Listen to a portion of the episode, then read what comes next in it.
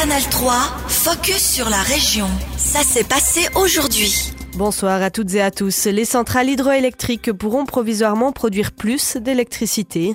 C'est une mesure exceptionnelle prise par le Conseil fédéral en ces temps de crise énergétique. Une ordonnance permet à certaines centrales de contourner les règles actuelles. Dans le canton de Berne, six centrales sont concernées, dont la centrale hydroélectrique de Bougeant à Bienne.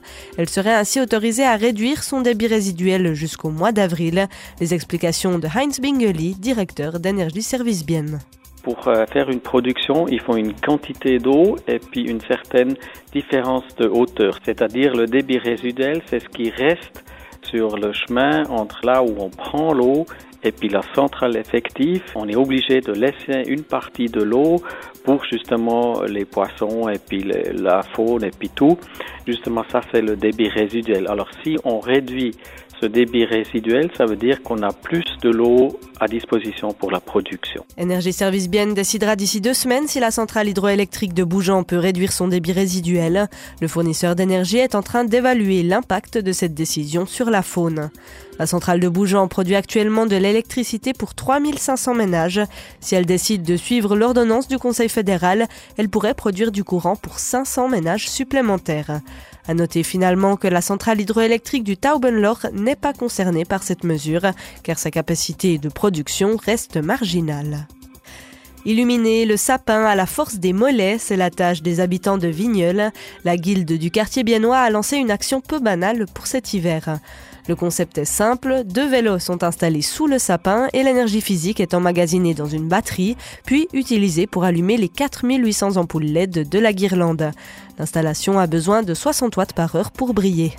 La guilde de Vigneul espère illuminer les sapins tous les jours de l'Avent de 17h30 à 22h15.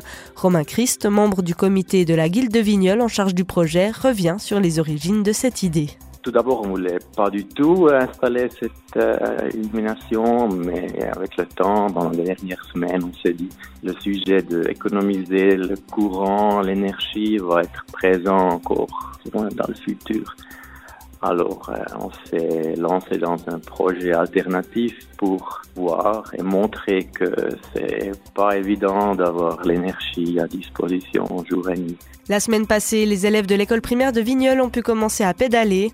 Le maire de Bienne, Eric Fer, a aussi participé à l'action hier soir. Place maintenant aux habitants du quartier qui peuvent s'inscrire sur le site de la guilde pour réserver un créneau ou passer librement sur place. Fin des discussions à 3 heures du matin. Les syndicats et les patrons de la construction ont dû négocier dur. Après plusieurs manifestations des maçons, la neuvième ronde de discussion autour de la Convention nationale aura été la bonne. Tard dans la nuit, entre lundi et mardi, les deux parties se sont mis d'accord sur le cadre qui réglera les conditions de travail dans la construction dès l'année prochaine. L'un des points centraux de ces négociations était la question du salaire. Les ouvriers du bâtiment obtiendront une augmentation de 150 francs par mois. Réaction d'Alain de Salaire, secrétaire régional du syndicat Unia Bienne et Soler. Notre but, c'était sûrement une augmentation de salaire euh, plus que 150 francs. Euh, on a quand même euh, les coûts dans cette pays, ils vont augmenter.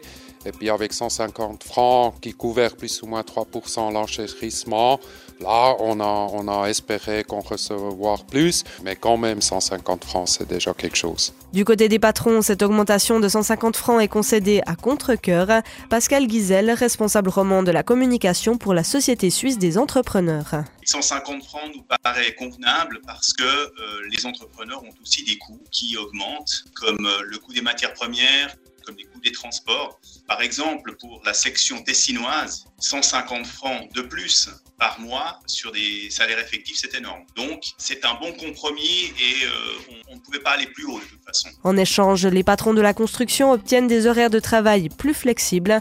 Les pauses pour canicule seront déduites du temps de travail et les heures supplémentaires faites en été pourront être compensées l'hiver. Reste enfin à valider formellement ces négociations. Les syndicats siégeront le 10 décembre et la Société suisse des entrepreneurs le 13 janvier prochain. Mariage pour tous à l'église dès la mi-2023. Le Parlement des églises réformées des cantons de Berne, du Jura et de Soleure officialise les mariages à l'église pour les couples de même sexe.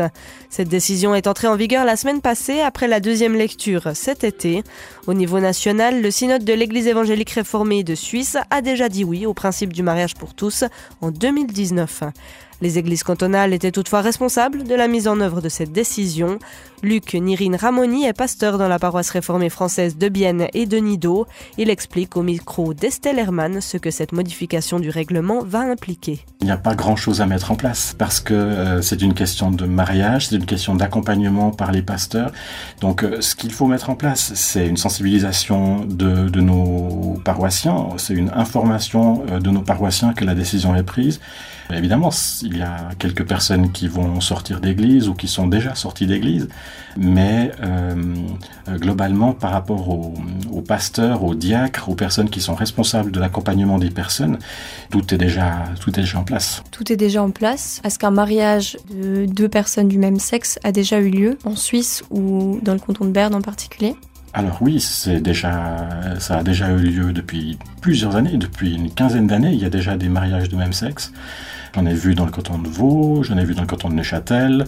Je ne suis pas depuis assez longtemps dans le canton de Berne pour pouvoir dire qu'il y en a eu, mais ça ne m'étonnerait pas. Donc oui, bien sûr.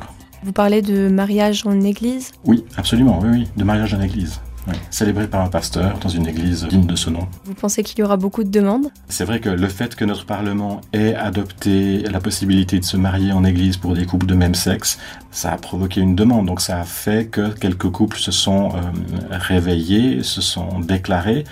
Euh, mais ça ne représente pas des, des milliers de personnes. Euh, voilà, c'est quelques couples qui, qui se sont dit, mais c'est l'occasion. Et vous pensez qu'il y a quelque chose qui, justement, les, les empêche de faire le pas? Déjà, il y a beaucoup de couples hétérosexuels qui ne font pas le pas du mariage religieux pour des questions de conviction. Après, c'est la réflexion de chaque couple de savoir s'ils ont envie d'une bénédiction religieuse ou pas. Luc Nirine Ramoni, pasteur à la paroisse réformée française de Bienne et de Nido, il note aussi que les pasteurs ne sont pas contraints contre leur gré à célébrer un mariage entre personnes de même sexe. Canal 3, focus sur la région. Aussi disponible en podcast sur Spotify et Apple Podcast.